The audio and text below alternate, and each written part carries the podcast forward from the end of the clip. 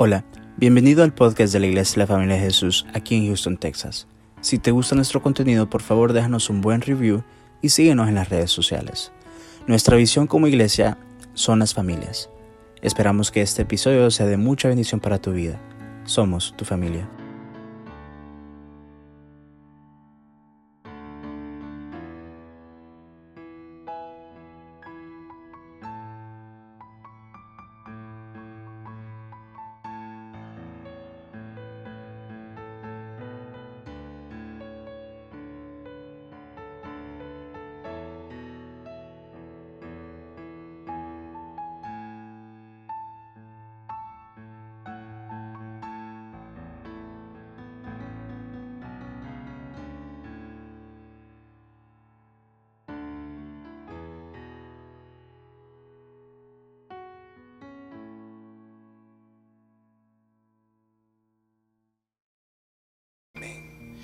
La palabra que yo tengo para esta noche se llama pelea por tu futuro. Pelea por tu futuro. Todos nosotros, como hijos de Dios, tenemos un propósito. Dios no es un Dios de casualidades. Todo lo que Dios lo hace, lo hace porque tiene un plan perfecto. Y desde que Dios nos escogió desde antes de la fundación del mundo, Dios ya nos había escogido para su propósito, para lo que Él tenía preparado para cada uno de nosotros. Y como cada uno de nosotros tenemos un propósito, significa que tenemos un destino. Así como el pueblo de Israel, cuando salió de Egipto, su destino era la tierra prometida.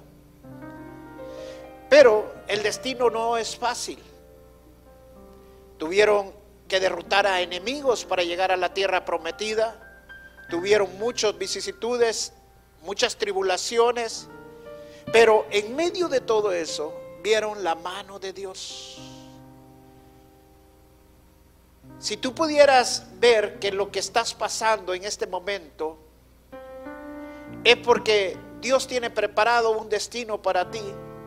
Y cuando más grande es tu destino, más grande es la tribulación que vas a tener que enfrentar. Y es necesario que pelees por tu futuro. Porque el diablo es el padre de la mentira. Y él con engaños nos quiere desanimar. Quiere que dejemos de alabar a Dios.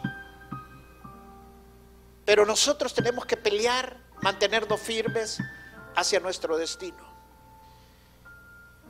Vamos a ocupar un pasaje en el libro de Génesis capítulo 37. Son los sueños que Josué tuvo. Del verso 5 al verso 11 dice, cierto día José tuvo un sueño y cuando se lo contó a sus hermanos, este, estos le tuvieron más odio todavía, pues le dijo, présteme atención, les voy a contar lo que he soñado. Resulta que estábamos todos nosotros en el campo atando gavillas. De pronto mi gavilla se levantó y quedó erguida, mientras que la de ustedes se juntaron alrededor de la milla y le hicieron reverencia. Sus hermanos replicaron, ¿de veras crees que vas a reinar sobre nosotros y que nos vas a someter? Y lo odiaron aún más por los sueños que él les contaba. Verso 9 dice, después José tuvo otro sueño y se lo contó a sus hermanos. Les dijo, tuve, tuve otro sueño el que veía que el sol, la luna y las once estrellas me hacían reverencia. Cuando se los contó a su padre y a sus hermanos, su padre le respondió, ¿qué quieres decirnos con este sueño que has tenido? Le preguntó, ¿acaso tu madre, tus hermanos y yo vendremos a hacerte reverencia. Sus hermanos le tenían envidia, pero su padre meditaba todo esto. Los hermanos de José ya lo envidiaban desde antes, no lo querían a José mucho antes de que le contaran el sueño porque era el hijo predilecto de su padre. Y eso a ellos los tenía insatisfechos. no los tenía nada contentos. Pero cuando Josué vino a contarles el sueño, dice la palabra que lo odiaban más. Otra versión dice que lo envidiaron más de lo que ya lo envidiaban. Se enojaron con él. Y no se enojaron realmente por los sueños. Se enojaron por el propósito que Dios tenía, por el destino que Dios tenía preparado para José. En otras palabras, estaban enojados con el futuro de José. Enojados porque no querían que José hiciera lo que ya Dios había dicho que tenía que hacer. Enojados porque no querían que José llegara donde Dios había dicho que tenía que llegar. Enojados por lo que José iba a convertirse. ¿Sabes que una de las cosas que Satanás no quiere en nuestras vidas y que él no desea es que nosotros no lleguemos a nuestro destino? Por eso es que vamos a tener muchas tribulaciones. Por eso es que estamos viviendo lo que estamos viviendo. Cuando estemos en estas leves tribulaciones, decía Pablo, pensemos, miremos como Dios ve. Si estamos pasando lo que estamos pasando, es porque lo que viene es grande. Es porque nuestro destino es grande. Y la palabra de Dios así lo dice. Los planes que Dios tiene acerca de nosotros no solamente dice que son planes de bien, sino que son más altos que nosotros. O sea, los planes son más grandes que nosotros. Esos son los planes que Dios tiene acerca de nosotros. El diablo no está, no le importa si tú vives en tu pasado, no le importa si tú estás viviendo tu presente. Él se preocupa por tu futuro. Porque Él no quiere que hagas lo que Dios ya dijo que tenías que hacer. Él no quiere que logres lo que ya Dios dijo que tenías que lograr. Él no quiere que te conviertas en quien Dios dijo que te ibas a convertir. El diablo no quiere que llegues a tu destino. Él quiere frustrar tu futuro. Y va a usar cualquier cosa para que frustrar tu futuro. Piensa por un momento en la vida de José. Fue vendido como esclavo y llegó a la casa de Potifar. El diablo quería frustrar su futuro. Y como inmediatamente vio que a Potifar le había caído bien José y lo había puesto sobre todo, en otras palabras, venía, había venido a ser el administrador de todas las posesiones y de todo lo que tenía Potifar. Entonces el diablo quiso frustrar el futuro de José.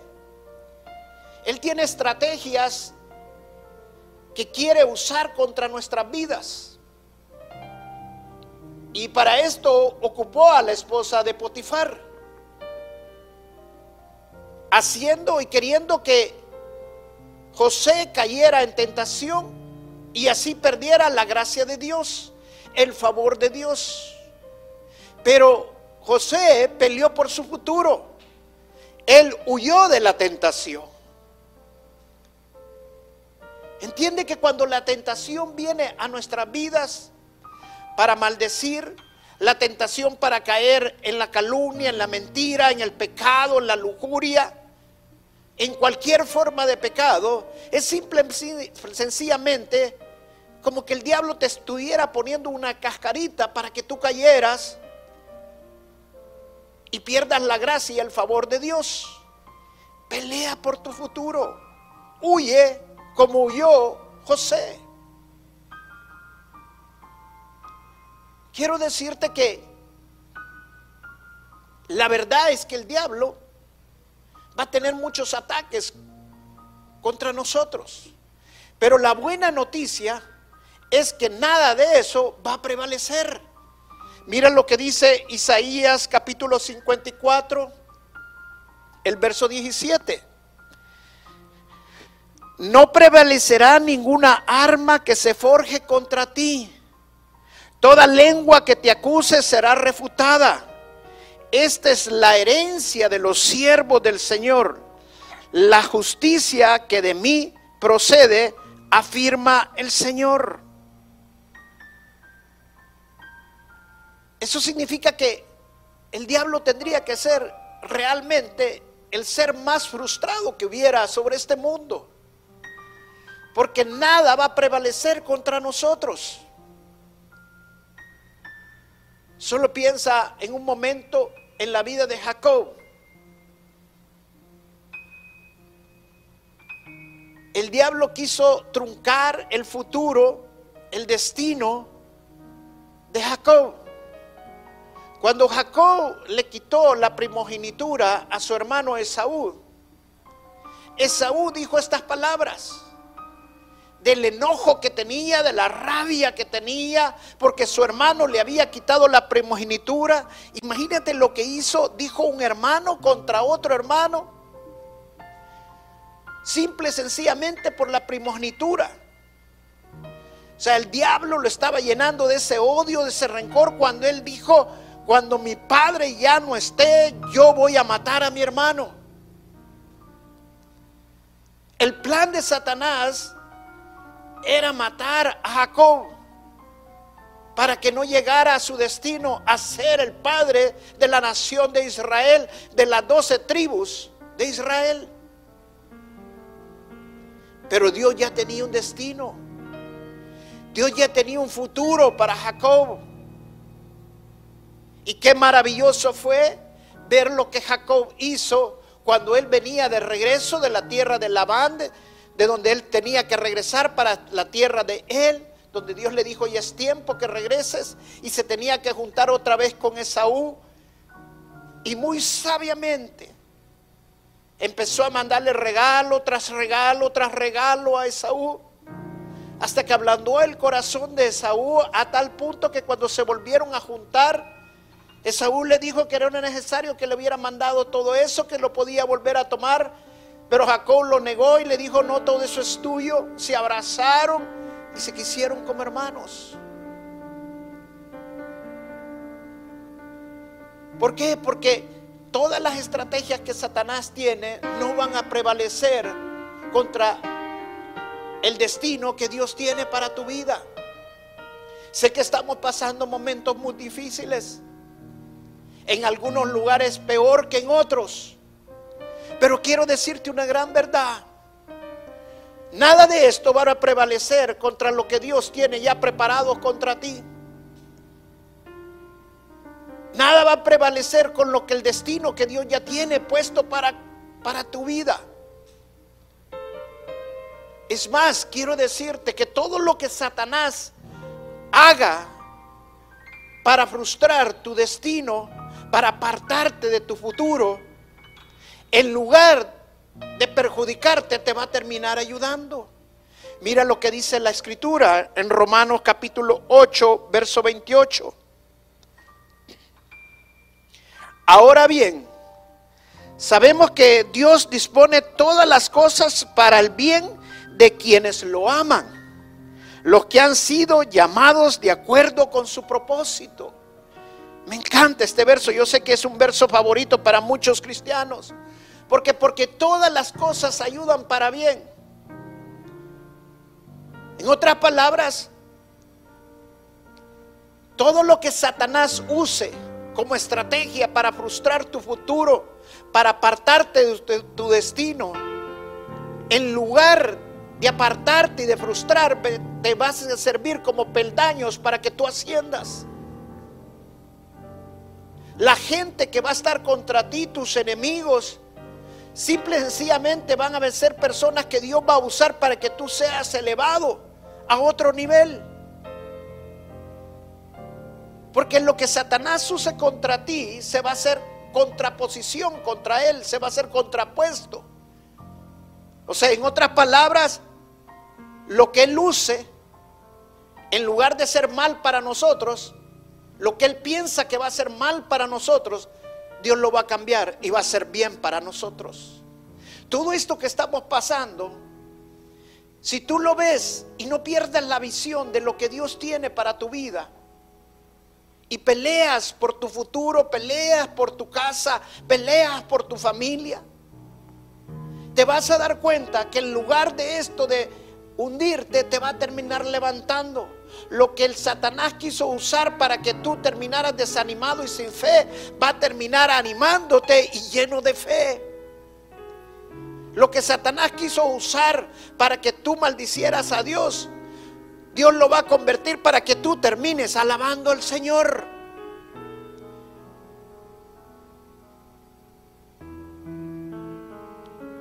Satanás terminó llevando a José a una cárcel. Y pensó que con la cárcel ya lo tenía, ya no iba a llegar a su destino. Pero todo eso sirvió para bien de José. Porque allí conoció a los dos hombres que servían al rey, al copero y al panadero.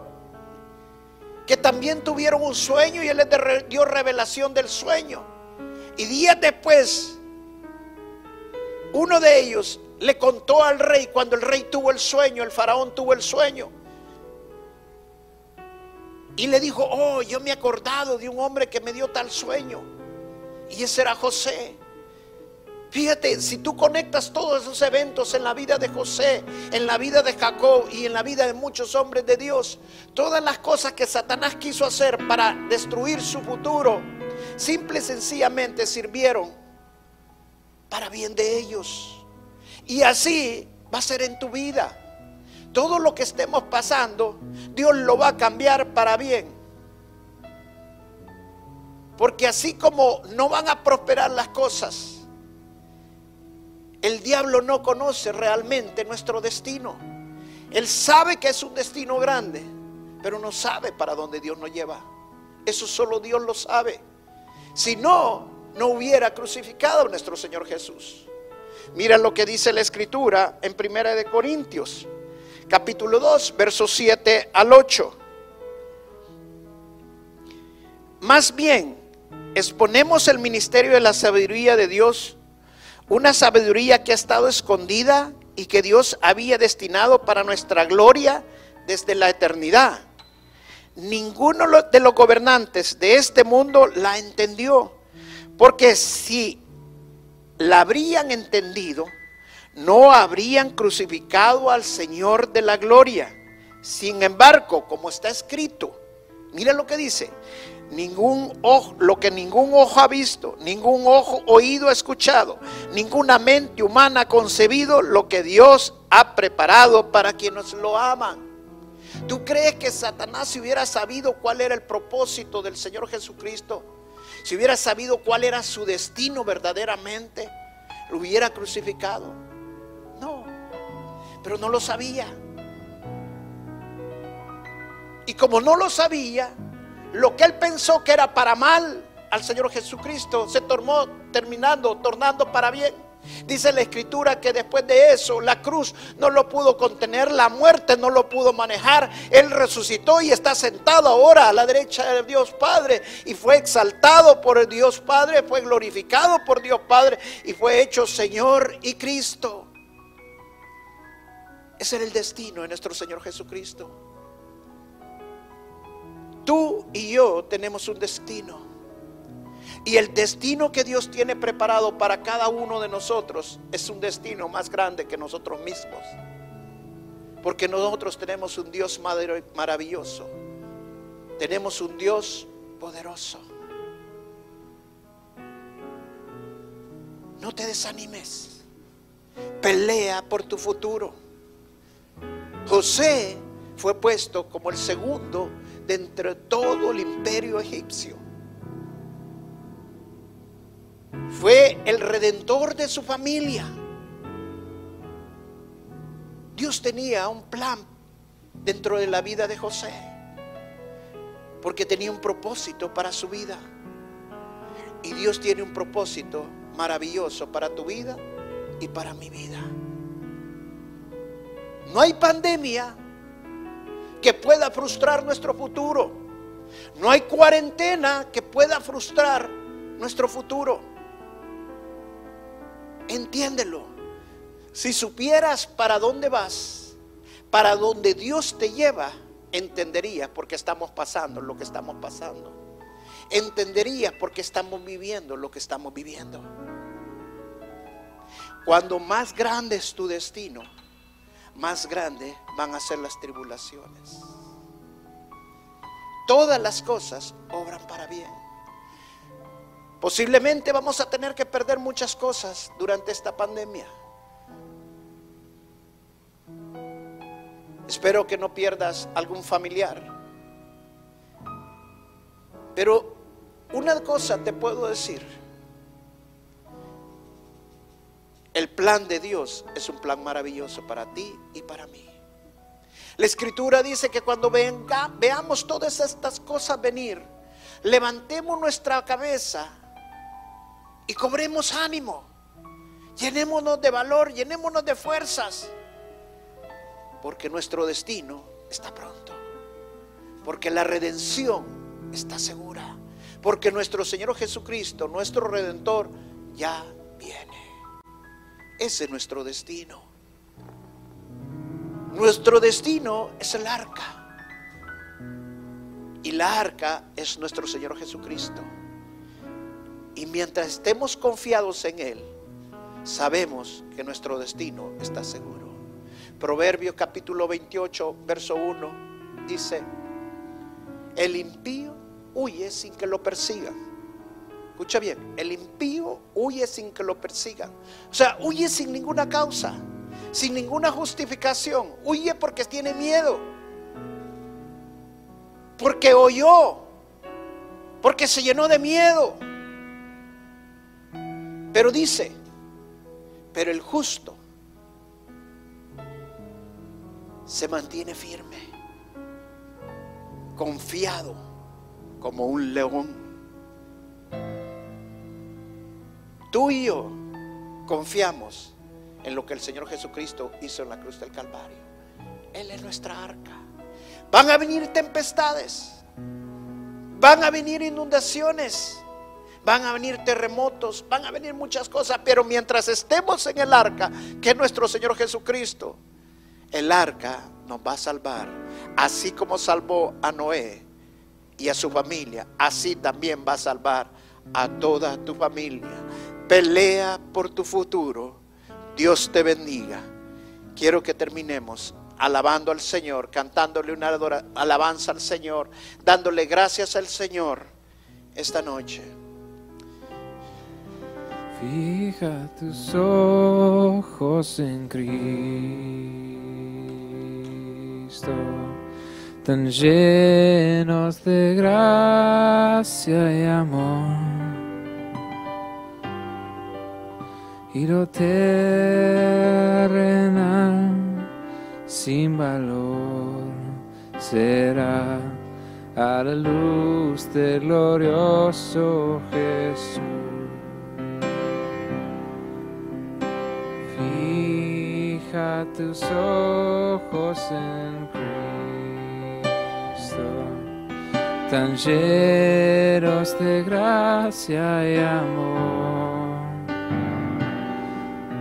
terrenal sin valor será a la luz del glorioso Jesús.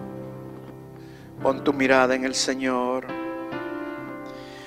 que tu mirada esté en la cruz, tu mirada esté en nuestro Redentor en la obra maravillosa que Él hizo en la cruz del Calvario.